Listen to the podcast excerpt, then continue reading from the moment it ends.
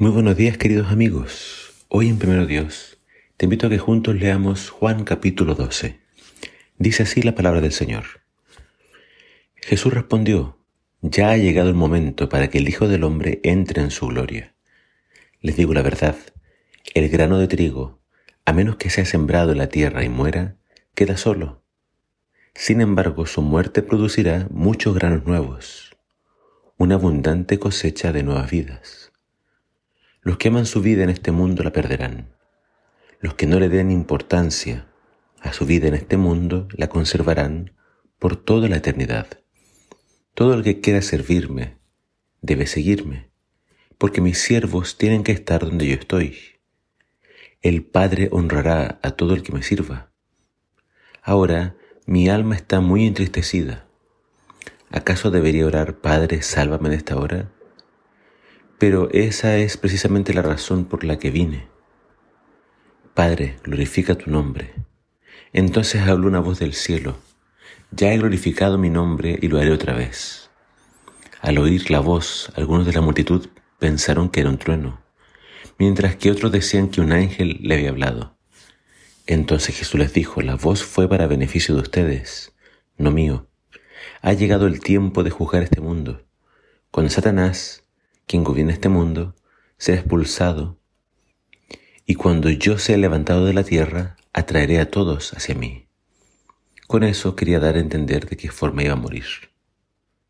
A pesar de todas las señales milagrosas que Jesús había hecho, la mayoría de la gente aún no creía en él. Eso era precisamente lo que el profeta Isaías había predicho. Señor, ¿quién ha creído nuestro mensaje?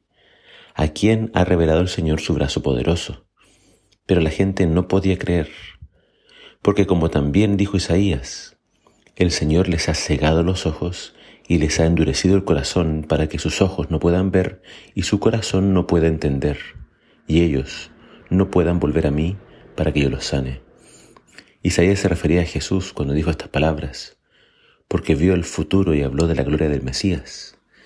Sin embargo, hubo muchos que sí creyeron en él, entre ellos algunos líderes judíos pero no lo admitían por temor a que los fariseos los expulsaran de la sinagoga, porque amaban más la aprobación humana que la aprobación de Dios.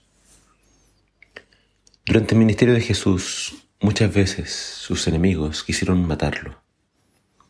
Otras veces también buscaron apedrearlo. Buscaban la forma de silenciarlo o eliminarlo.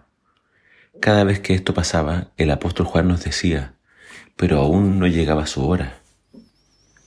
Es como una y otra vez que servir esta frase que nos da a entender de que toda la vida de Jesús estaba ya, digamos, determinada. Había un reloj y un calendario celestial que estaba pendiente de cada acción de Jesús.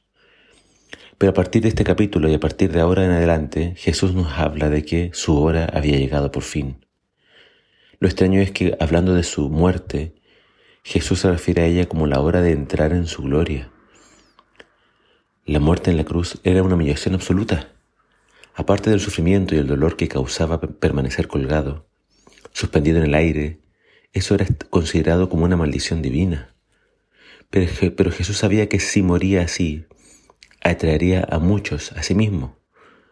Su muerte produciría una gran cosecha, nosotros, los que creemos que Jesús es el Mesías, el Hijo de Dios, fuimos atraídos a Él por su muerte. Somos parte de esta cosecha que será levantada al granero celestial.